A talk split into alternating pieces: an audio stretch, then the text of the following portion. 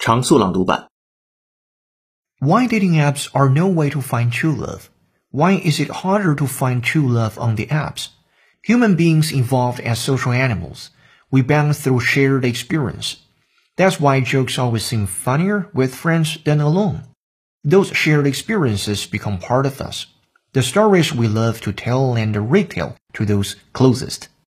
They become the foundations for deeper emotional connections. The reason finding a soulmate online is so challenging is the same reason nobody ever turns on a computer to find a best friend. It's not how the human brain is wired. Another problem with online dating is that the romantic goals of dating app members are not always aligned with business goals of dating app operators. They say the findings emphasize the importance of animal-human bonds. They say the findings emphasize the importance of animal-human bonds. You should also align your skills and experience with the role.